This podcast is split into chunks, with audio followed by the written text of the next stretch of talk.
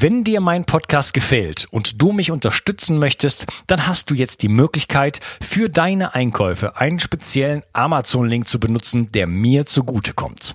Dich kostet es zwei Mausklicks, Amazon verdient ein bisschen weniger und ich bekomme vier Prozent von deinen Einkäufen. Gehe dazu auf bio360.de slash ich helfe dem Projekt und dort findest du einen Amazon-Link und den kannst du dir in deine Lesezeichen ziehen, sodass du mich bei all deinen Einkäufen bei Amazon ein wenig unterstützt. Wie gesagt, das ist mit ein paar Mausklicks getan, kostet dich keinen Cent und mir tust du damit einen riesengroßen Gefallen. Ich danke dir und wünsche dir einen wunderschönen Tag. Ciao, dein Unkas. Bio 360. Zurück ins Leben. Komm mit mir auf eine Reise. Eine Reise zu mehr Energie und fantastischer Gesundheit. Ich möchte dir das Wissen und den Mut vermitteln, den ich gebraucht hätte, als ich ganz unten war. Dabei will ich dir helfen, wieder richtig in deine Energie zu kommen. Zurück ins Leben. 360. Zurück ins Leben. Komm mit mir auf eine Reise. Eine Reise zu mehr Energie und fantastischer Gesundheit. Ich möchte dir das Wissen und den Mut vermitteln, den ich gebraucht hätte, als ich ganz unten war. Dabei will ich dir helfen, wieder richtig in deine Energie zu kommen Zurück ins Leben. Hallo ihr Lieben, das ist der zweite Teil von meinem Interview mit Dr. Tina Maria Ritter und wir reden über die genetisch bedingte Stoffwechselstörung HPU. Hallo Tina. Hallo Unkas, freue mich wieder dabei sein zu dürfen. Ja, wir sind ja schon tief eingestiegen in das Thema und haben auch schon umrissen, wirklich wie viel, also erstmal wie viele Leute betroffen sind, aber was da alles noch hinten dran hängt sozusagen. Ne? Mhm. Das ist eine ja. Stoffwechselstörung, die eine Entgiftungsstörung sozusagen zur Folge hat. Aber nach hinten hinaus gibt es noch eine ganze äh, Reihe von Symptomen und von, von Folgekrankheiten, die dann da entstehen können. Ähm, was passiert denn jetzt eigentlich? Wie muss ich mir das denn genau vorstellen? Vielleicht kannst du mal so das, das symptomatische Bild umreißen. Was hat denn jetzt jemand, der eine HPU hat, äh, die dann bei ihm sozusagen zum Problem wird? Ja, also ähm, meistens ähm, geht es eigentlich so los, dass die oder dass die Menschen merken, sie sind nicht so belastbar wie andere, also dass sie leichter erschöpfbar sind, wenn du so willst, ähm, dass sie ähm, mehr Phasen oder längere Phasen der Regeneration brauchen und dann kann so oder sprechen wir eigentlich ähm, oder unterteilen wir das gerne bei der HPU in die drei, sage ich jetzt mal, verschiedenen Bereiche. Einmal Folgen, also Symptome, die wir den Folgen des Hämmangels ähm, zuordnen, Symptome, die wir den Folgen von einem Zink oder einem B6-Mangel zum Beispiel zuordnen.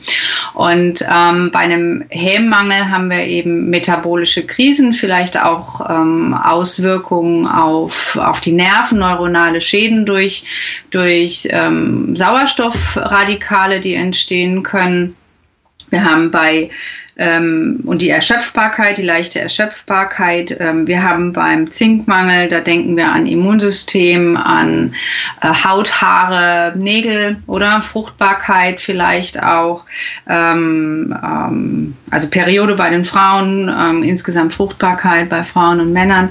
Äh, bei Zink denken wir natürlich auch unter Umständen an Konzentrationsfähigkeit.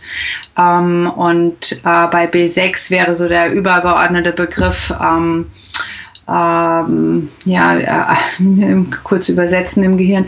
Also wir haben äh, bei, bei Sexmangel Auswirkungen auf den Eiweißstoffwechsel. Das heißt, auch da bauen wir die Muskulatur nicht gut auf. Auch da haben wir Auswirkungen äh, sozusagen aufs äh, Immunsystem. Wir haben ähm, Auswirkungen auf den allergischen Formenkreis. Also, dass wir einfach sagen, ähm, ja, das sind so, du hast mich gefragt nach den Symptomen, gell?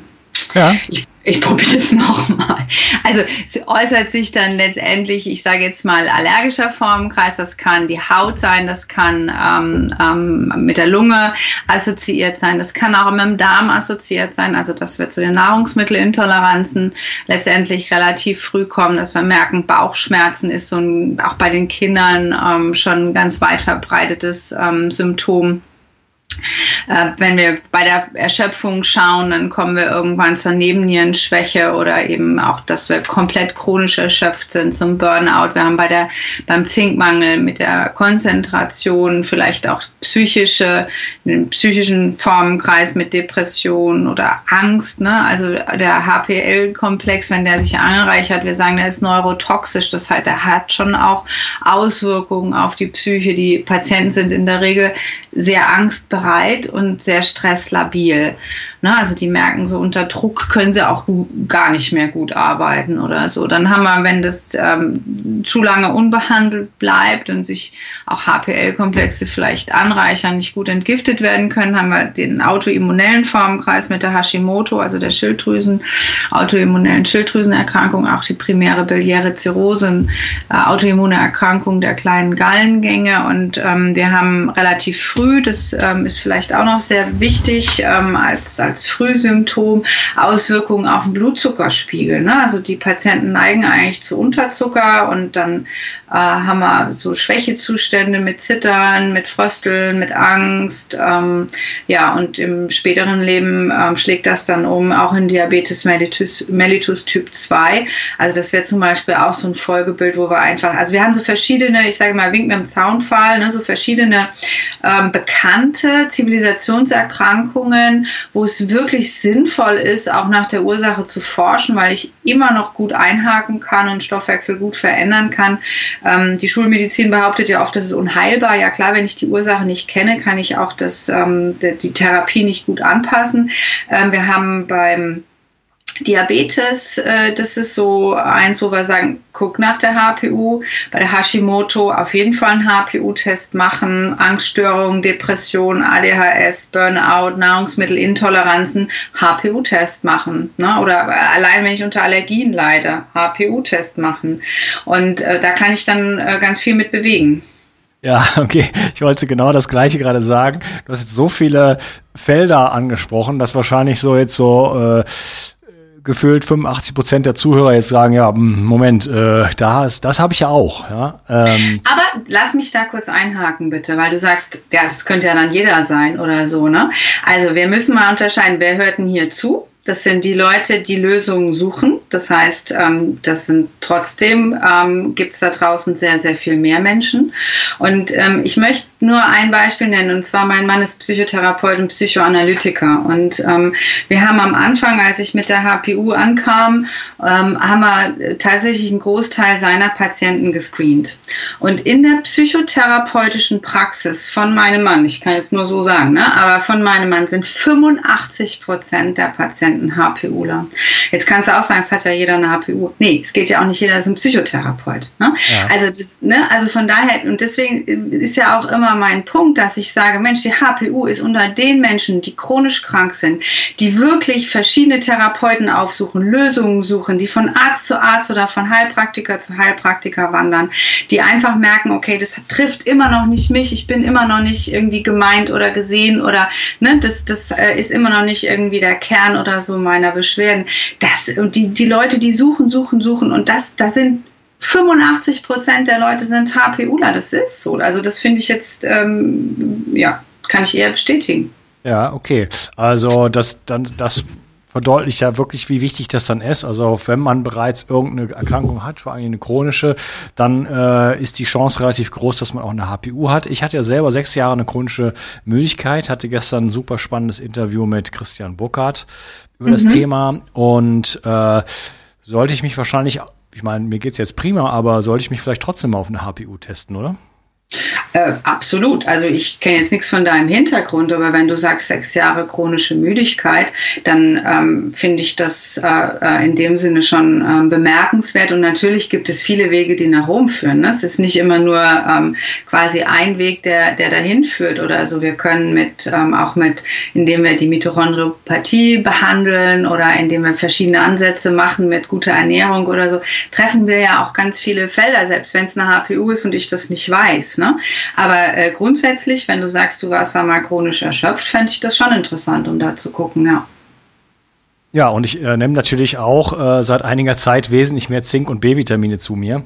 Ach was, uns oh. tut dir gut, ne? Hast du gemerkt? Äh, ja, es ist, also ich meine, ich nehme so alles Mögliche mehr zu mir. Ne? Also meine, äh, die, die mhm. Nährstoffdichte meiner Nahrung hat natürlich sich enorm verbessert, ja. seit ich das äh, so ein bisschen begriffen habe, sage ich jetzt mal. Mhm. Und ähm, mir sind aber auch, mir ist halt die, Be die Bedeutung von Zink, von Magnesium, von Selen, von Jod und von B-Vitamin und auch noch ein paar anderen Dingen natürlich bewusst. Mhm. Und ähm, deswegen integriere ich diese Dinge natürlich in meine, in meine Ernährung und deswegen hat sich da natürlich einiges dann nach oben verschoben sozusagen. Aber ist es nicht spannend eigentlich, weißt du, weil, also ich sage ja immer, derjenige, der ähm, in der heutigen Zeit, oder? Der HPUler in der heutigen Zeit, der hat eigentlich gelitten. Wenn wir an die ganzen verschiedenen Giftstoffe denken, mit denen wir tagtäglich in Kontakt kommen, ähm, dann und dann eben nichts mehr in unserer Ernährung drinne ist. Also die Leute, die dann sagen, nee, ich will aber nicht supplementieren, ich will das Geld nicht ausgeben. Gut, ich meine, es gibt auch Leute, die haben tatsächlich, aber ne, ähm, dann, dann, dann ist einfach die Folge, dass du tatsächlich verschiedene Krankheiten ausbildest und dann eben auf äh, Kassenmedikamente zurückgreifen kannst. Aber das ist eine Einbahnstraße. Das ist tatsächlich heutzutage so. Wir haben die Wahl. Ja, ich meine, man kann natürlich äh, auch viel über die Ernährung machen, aber in bestimmten Bereichen kommt man vielleicht auch um Supplementierung nicht herum. Da ist mhm. auch die Frage, was ist jetzt billiger? Äh, da bin ich mir gar nicht so ganz im Klaren drüber. Also ich habe ich hab zum Beispiel eine Episode gemacht, wie man auch mit wenig Geld sich vernünftig ernähren kann. Toll. Ja, ähm, mhm. zum, zum Beispiel äh, die Knochenbrühe kann praktisch umsonst wow. sein. Yeah. Äh, ja, das ist etwas, was mm. man teilweise wirklich geschenkt bekommt, vor allem wenn man noch ein bisschen was von dem Fleisch kauft. Und mm. Leber zum Beispiel, also Leber ist die äh, größte Quelle von B-Vitaminen, die kriegt man oft hinterhergeworfen. Also ich habe tatsächlich Weideleber für vier Euro in Deutschland äh, bekommen. Mm -hmm. ja, -hmm. Von Galloway-Rindern okay. und so weiter, also vom wow. Feinsten. Okay. Äh, ja, also da und da muss man ja nicht, wer weiß wie viel von essen, das haut man sich auch nicht jeden Tag rein, sondern das, da reicht halt irgendwie, weiß ich nicht, 150 Gramm einmal die Woche. Äh, kannst mhm. dir vorstellen, wie du dann mit so einem Kilo, also weißt du, da kommst du dann anderthalb Monate mit aus für 4 Euro, äh, dann hast du deine mhm. B-Vitamine drin. Ja, also das ist natürlich schon mal geschenkt. Andererseits, wenn man jetzt anfängt, äh, sich sehr hochwertig zu ernähren, kann das natürlich auch schon mal ein bisschen äh, teurer sein. Ich persönlich mache da keine Kompromisse mehr. Also ich kaufe mir halt keine, weiß ich nicht, was man sich sonst kauft, keine, keine Zigaretten und keine mm. äh, pff, Weiß ich jetzt ja, mir fällt jetzt gerade nichts Blödes ein. Süßkram, so, oder? Reicht doch ja. schon. Also ich meine, wenn ich mich den ganzen Tag von Zucker ernähre, muss ich mich auch nicht wundern, geht die Leber auch äh, vor die Hunde. Ja, und Chips und Kino und äh, Genau, Chips und Kino.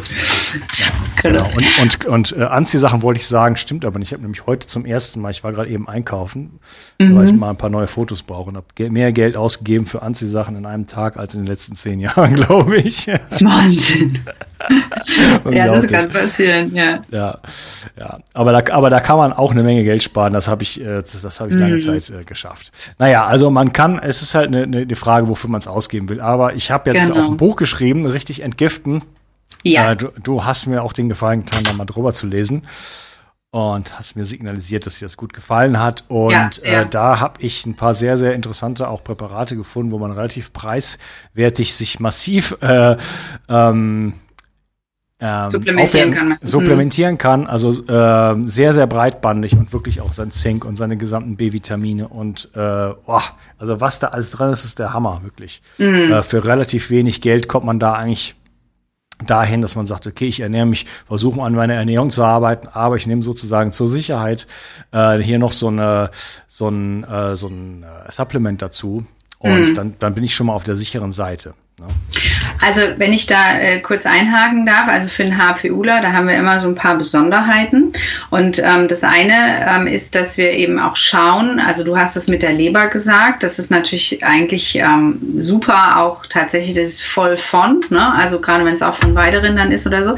Aber ähm, beim HPUler haben wir immer so ein bisschen das Problem, dass wir eigentlich Zink, Zink, Zink brauchen und Kupfer eigentlich in 80 Prozent, es gibt ein paar Ausnahmen bei HPU auch, aber bei 80 Prozent ähm, der HPUler, die haben eh zu viel Kupfer. Und da wollen ja. wir nicht noch ähm, Kupfer mit reingeben. Das heißt, mhm. wenn der, der HPU-Test positiv ist, ist eigentlich immer meine Empfehlung erstmal kein Multi oder kein Supplement wirklich kupferfrei arbeiten.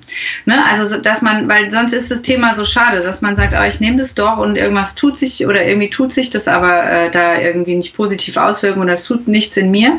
Ähm, ähm, da müssen wir einfach ein bisschen aufpassen und auch vielleicht ähm, mit einem Therapeuten zusammen anhand von Laborwerten schauen, wie entwickelt sich das Zink-Kupfer-Verhältnis bei mir, ähm, dass man da adäquat supplementieren kann. Also das ist nur so ein Hinweis, weil eben ähm, äh, tatsächlich äh, wir als HPUler in der heutigen Zeit Zink, Zink, Zink, Zink, Zink brauchen und ähm, leichter es ist, in Kupfer in der Ernährung ranzukommen als an Zink. Ja, Hauptzinkquellen, äh, die mir jetzt gerade einfallen, sind Austern und äh, Kürbiskerne. Ja, und die Austern haben halt auch schön viel Schwermetalle leider heute. Ne? Ja, ist die Frage, ne? ja. Ist die Frage, äh, weiß ich gar nicht so ganz genau. Sagt man immer so. Äh, ist, ob das bei allen der Fall ist. Also ich, alles, was aus dem Meer kommt, esse ich mit Chlorella, oder? Sicherheitshalber. Das genau. ist schon mal klar. Genau, genau zu, zu, zur Sicherheit. Äh, es ist halt also, immer, es ist immer so ein Tanz mit dem Vulkan, ne? Also ich meine, auf der anderen mhm. Seite äh, müssen wir uns auch mit Omega-3 und äh, ja. Fettsäuren versorgen und ja. äh, wir brauchen DHA und äh, deswegen esse ich kleine Fische und ne, das ist. Mm, keine großen. Aber wo du es gerade angesprochen hast, mit dem ich mich äh, preisgünstig ernähren kann, ich glaube, Austern als Zinkquelle sind da nicht ganz so, nicht ganz ja, so geeignet. Ich meine, das ist aber auch nicht jeden Tag. Ich gehe in Frankreich auf den Markt, da zahle ich 3,50 Euro, da kriege ich sechs Austern auf den Teller gelegt, die, ah, äh, die schlürfe okay. ich mir dann eben weg. äh, und das mache ich einmal in der Woche in bestimmten Zeiten. Okay. Da gibt es die nicht. Äh, wenn ich dann halt gerade mal da bin und äh, also das ist dann schon bezahlbar. Okay, da muss man nur im richtigen Land sein, dann offensichtlich dafür ich, also ich habe in Deutschland, das ist, ich habe, ich esse noch nicht so lange Austern, da habe ich mich lange vor geekelt. Mhm. äh, mir ist mhm. aber mittlerweile klar geworden, dass das letzten Endes auch ein lokales Superfood ist, oder? Also anstatt mhm. jetzt die Goji-Bären über den halben Planeten fliegen Absolut, zu lassen. Absolut, da bin ich ganz bei der. Ja, mhm. äh, ist das etwas, was wir schon immer gehabt haben. Da muss man einfach nur irgendwie ans Meer gehen und am Meer haben die Leute immer bessere Gehirne gehabt und so weiter. Und ja, ja Schwermetalle, ja, ja. klar, aber dies, diese Problematik haben wir heute. Ja. Das ist mir schon bewusst. Aber äh, es ist auf jeden Fall eine, eine, eine, massiv gute Quelle für Zink, genauso wie Algen eine massiv gute Quelle für Jod sind und so weiter. Mhm. Deswegen ähm, so ein bisschen aus dem Meer mache ich dann schon. Ja, und vor allen Dingen vielleicht auch die Diversität, oder? Also, dass es halt, ähm, ja. ne, also nicht immer nur das Gleiche, oder? Und sondern wirklich die Ernährung ein weites Ernährungsspektrum haben.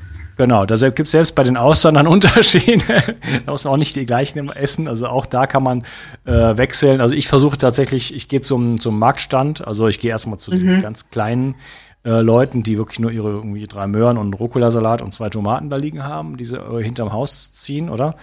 Und mhm. nicht auf irgendeinem Feld, wo, wo auch 10.000 Jahre lang äh, kommerzielle mhm. Landwirtschaft betrieben wurde und jetzt ist es Bio. Und mhm. äh, da, also ich kaufe eigentlich nur bei lokalen Produkteuren und äh, mm. fast nie irgendwas, was aus Spanien kommt, obwohl mir Spanien eigentlich näher ist als der meiste Teil Frankreichs, weil ich an den Pyrenäen wohne. Mhm. Und ähm, jetzt habe ich, glaube ich, den Faden verloren. Um die Nein. verschiedenen Austernarten. Ah ja, die, die, die, Vielfalt, genau. Und mhm. dann gucke ich, also wirklich, was habe ich äh, letzter, in der letzten Woche oder in der vorletzten Woche einfach noch nicht gegessen und versuche halt immer ah, ja. komplett durchzucyclen durch die gesamte mhm. Gemüsepalette und freue mich immer und auch jetzt bin ich gerade auf Bali, sobald ich eine neue Knolle oder irgendwas oder ein, also Obst mhm. natürlich sowieso irgendwas Neues entdecke, das wird sofort gekauft und äh, dann macht man irgendwas. Ausprobiert, damit, super. Genau, ja. Oh, das ist auch im, im Hinsicht auf äh, ja, Autoimmunität, äh, autoimmune Reaktionen äh, eine ganz gute Idee, einfach nicht zu oft das Gleiche zu essen. Ja, Auch du meinst jetzt wegen den Nahrungsmittelunverträglichkeiten genau. insgesamt, ne? Genau, ja. Mhm. mhm. Genau, okay. Okay. Ja, ähm, so. Wie sieht denn so eine, ist denn so eine HPU, ist das irgendwie, ich habe den Eindruck, das sieht bei jedem anders aus, stimmt das? Oder ist das so ein, ist das ein sehr komplexes, komplexes Symptomwelt, die sich da auffächert? Oder ist das schon ein relativ klares Bild, was sich da zeichnet? Nee, nee, nee, das ist natürlich schon, du, du sagst es richtig. Ähm, es hat, also dadurch, dass es ein äh, weites Symptomspektrum ist, haben wir, ist die auch nicht klar erkennbar, oder? Aber also von außen, sage ich jetzt mal, weil es eben ähm, durchaus äh, verschiedene Themenbereiche betrifft. Aber das, was ich vorhin gesagt habe, also mit diesen großen Überschriften wie Allergien oder ne, äh, Endokrin, äh, Nebenniere, ähm, Schilddrüse oder Konzentration bis hin zur Angststörung, Unterzucker, Diabetes, ist und so. Also ähm, das, das, das kann man als Therapeut eben natürlich, da kann man hellhörig werden, wenn da, wenn solche Vorerkrankungen oder Vordiagnosen sind. Und äh, in der Regel erkennt sich der HPUler in dem Thema aber auch selber. Der geht da schon sehr mit ähm, auf Resonanz. Wir haben ähm, auch im Internet verschiedenartig Fragebögen oder so, wo man äh, so ein bisschen schauen kann, ähm, ist das Thema interessant für mich, gehöre ich da dazu, habe ich da verschiedene Auffälligkeiten. Wir haben vorhin schon ein bisschen von den Körperzeichen gesprochen gesprochen. Ähm, also diese eng stehenden Zähne, da, das ist zum Beispiel was bei den Frauen ähm, bleibt ähm, die Haut im Gesicht immer ein bisschen vom Teint her blasser als der Rest des Körpers. Dann denkt sich die Frau, ja, da habe ich vielleicht Make-up aufgetragen oder so. Nee, ist ein äh, Körperzeichen äh, von einer HPU oder eben überstreckbare Gelenke. Ne? Für den HPUler ist das völlig normal, dass er also seine Gelenke äh, vielleicht überstrecken kann, aber für andere Menschen, äh, die, die kriegen eben nicht den, den, diese Überstreckung hin und ähm, oder weiße Flecken auf den Fingernägeln. Das ist auch ein äh, Zeichen für ein verschobenes Zink-Kupfer-Verhältnis oder ein Zinkmangel. Also das heißt, äh, anhand solcher Körperzeichen kann ich schon mal gucken, aha, auffällig ähm, und dann kommen vielleicht sogar noch ein paar Laboranalysen dazu, die, die der Hausarzt mal gemacht hat, wo man äh, eben sieht, zum Beispiel, ach, mein Cholesterin ist so ein bisschen leicht erhöht oder ich habe so eine leichte Anämie, wobei ähm, das äh, Hämoglobin oder Hämatokrit äh, ähm, verschoben ist. Äh, das klar sagt jetzt dem Patienten nicht so viel, aber ähm, es gibt so mehr oder weniger ähm, auch so ein paar Hinweise im Blutbild, im normalen Blutbild, dass man sagt, oh, das ist auch noch, kann ich auch mit addieren zu Auffälligkeiten oder so. Und dann äh, kann es sinnvoll sein, eben äh, so einen Test zu machen. Und ähm, ja, also jetzt habe ich mich aufgehängt. Ja, du warst, glaube ich, fertig. Äh, du hast ja schon gesagt, eine HPU ist im Grunde genommen äh, nicht heilbar, wenn ich das richtig verstanden habe. Äh, wie ja. sieht denn die Behandlung jetzt aus? Kann ich mich selber behandeln oder brauche ich einen Therapeuten? Was wird da überhaupt dann gemacht? Also ich würde unterscheiden wollen zwischen ich bin HPU und ähm, ich leide vielleicht ab und zu mal unter einer Stresslabilität oder bin leicht erschöpfbar, ja klar, dann behandle dich selber, probier das aus. Ähm, ich habe Folgeerkrankungen, ja, ich habe Hammerdiagnosen, ähm, wo ich tatsächlich auch zum Beispiel in Behandlung bin oder so. Dann kann man das selber ausprobieren, aber wenn man selber nicht weiterkommt, dann würde ich auch einen ähm, Therapeuten aus, aufsuchen, der sich eben auch mit HPU auskennt, weil ich muss nicht immer von mir erwarten oder dass ich ähm, automatisch Experte bin für jedes Thema, sondern ich kann mir dann auch Hilfe holen und ähm, den Stoffwechsel zu tunen und wieder fit zu machen. Das ist mit äh, therapeutischer Hilfe in der Regel relativ einfach. Ich will nicht immer sagen, dass das jedes Mal ein Spaziergang ist, aber das äh, kommt natürlich darauf an, sind schon Folgeerkrankungen da oder nicht. Und behandeln ähm, tue ich natürlich mit ähm, adäquaten Dosen von Zink.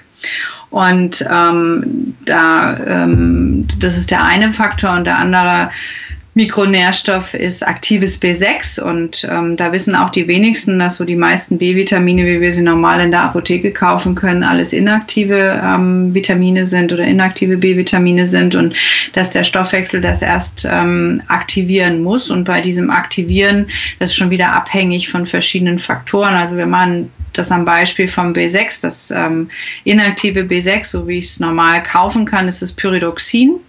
Und der Körper kann das aber gar nicht verwerten in dem Sinne, der muss das erstmal aktivieren und ähm, in die aktive Form umwandeln. Das wäre das Pyridoxal-5-Phosphat, kurz P5P. P5P, genau, das habe ich auch in meinem mhm. äh, Entgiftungsprotokoll natürlich eingesetzt. Ja, perfekt. Und diese Umwandlung oder diese Aktivierung, die braucht Enzyme, die brauchen wiederum Zink, Magnesium und aktives B2, nennt sich Riboflavin 5-Phosphat. Das heißt, es ist von drei Faktoren abhängig. Habe ich einen Zinkmangel, habe ich Magnesiummangel, habe ich vielleicht sogar einen aktiven B2-Mangel, dann kann ich das Pyridoxin gar nicht vollständig oder adäquat umführen in dieses Pyridoxal-5-Phosphat.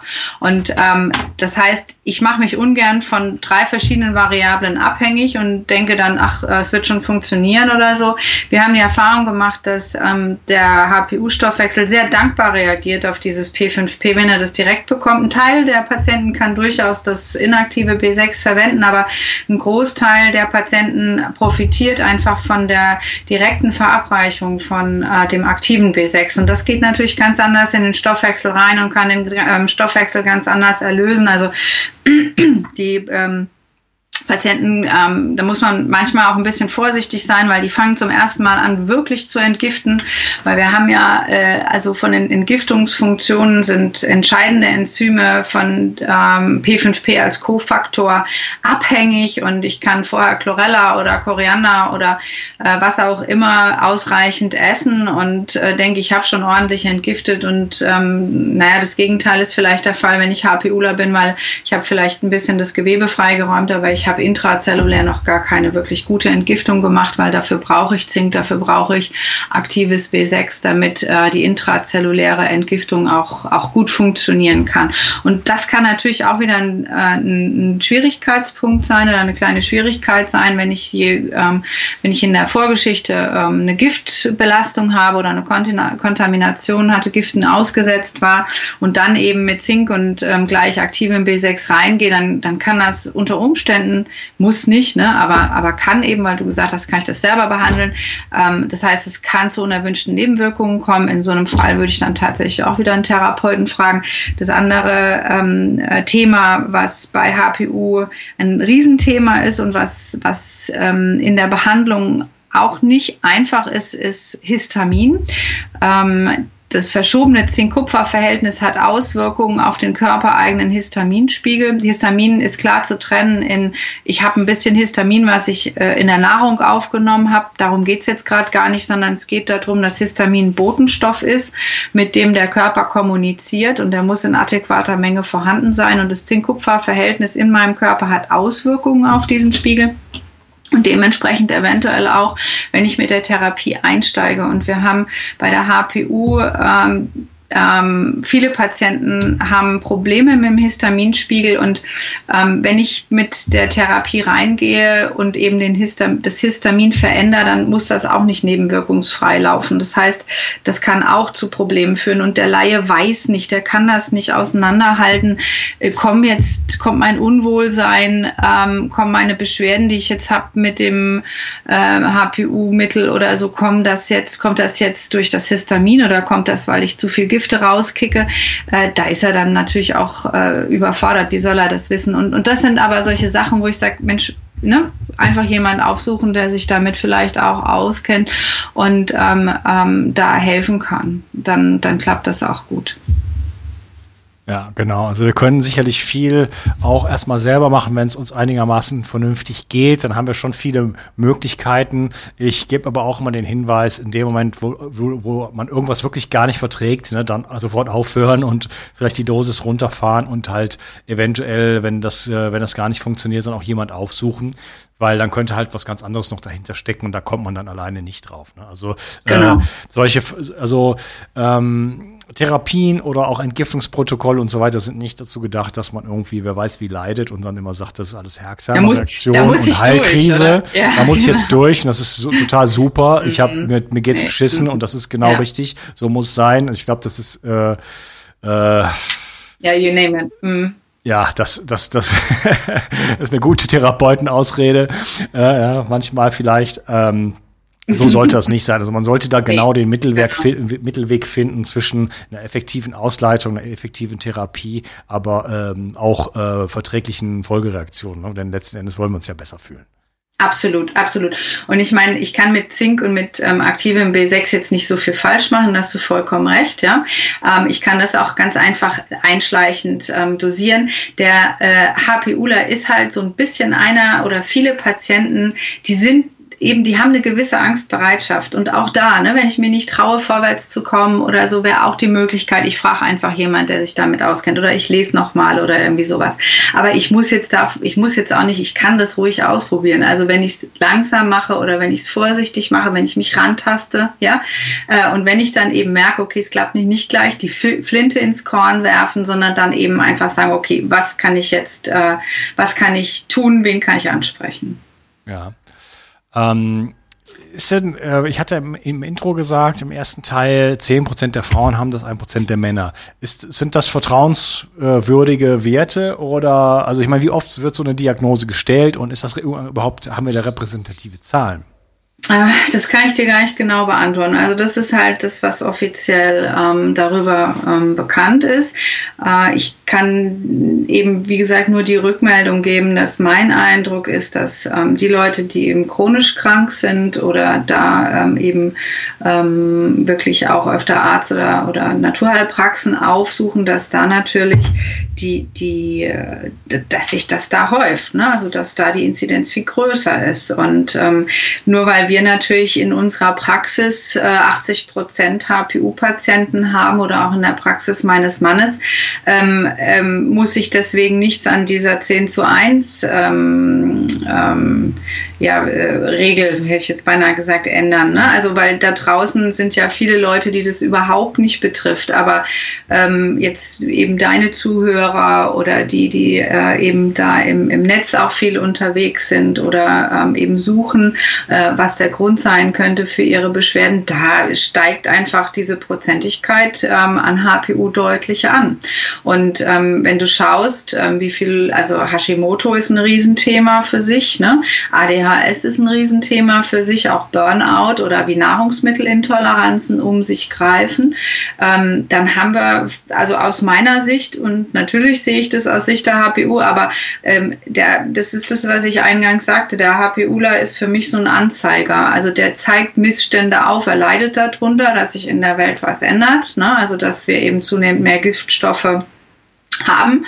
Also äh, dass derjenige, der eben nicht äh, bis er 90 ist, rauchen kann oder der, der eben nicht bis er 90 ist, ohne Probleme acht Amalgamfüllungen im Mund haben kann, ähm, dass äh, ja oder ohne Probleme die Pizza äh, von früh bis spät essen kann und sein Darm das aushält.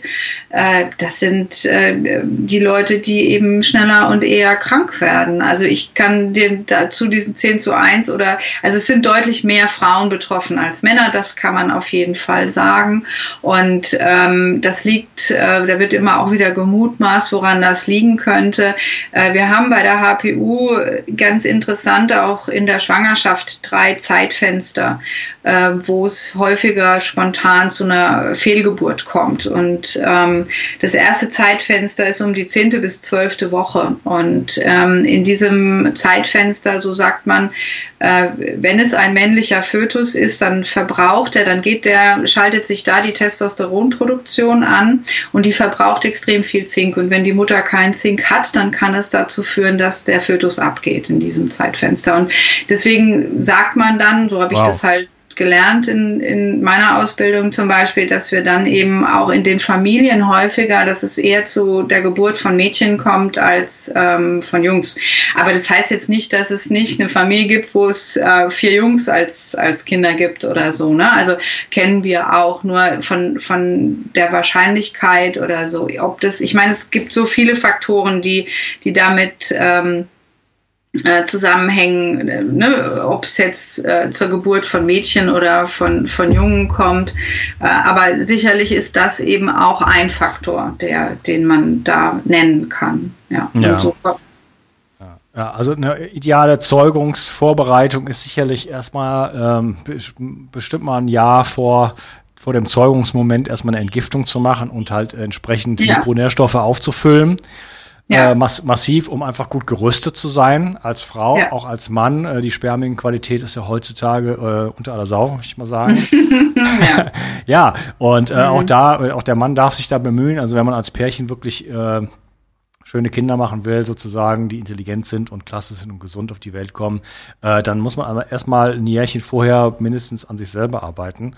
Mhm. Und äh, genau. Okay, äh, ja? Mhm. Ja, früher hat man das gemacht, fällt mir nur ein, wo wir vorhin das Buch genannt haben von dem Price. Ne? Also die ganzen, also viele afrikanischen Kulturen haben das gemacht oder machen das heute auch noch. Bei den Naturvölkern ist das ganz häufig gang und gäbe, dass da wirklich in Vorbereitung die Ernährung geändert wird und ähm, vieles vom Gesundheitsmanagement anders gefahren wird. Das finde ich ganz interessant. Ah, und okay. Ne? Und wir haben ja heutzutage immer mehr auch das Problem mit der Unfruchtbarkeit, wobei wir da natürlich auch bei dem äh, verschobenen Zink-Kupfer-Verhältnis ähm, sein können. Also ne, viele Leute entdecken ja auch, oh, ich nehme viel Zink vorher und plötzlich ähm, ja, werden die Spermien besser oder die, der Zyklus wird regelmäßiger. Das hat ganz viel ja auch mit, ähm, mit dem endokrinen System eben zu tun. Entschuldigung, ich hatte dich unterbrochen, du wolltest was Nee, sagen. ich wollte gerade Schluss machen für diesen, diesen Teil. okay. ich, denke, wir, ich denke, wir haben noch genug Material für den dritten Teil.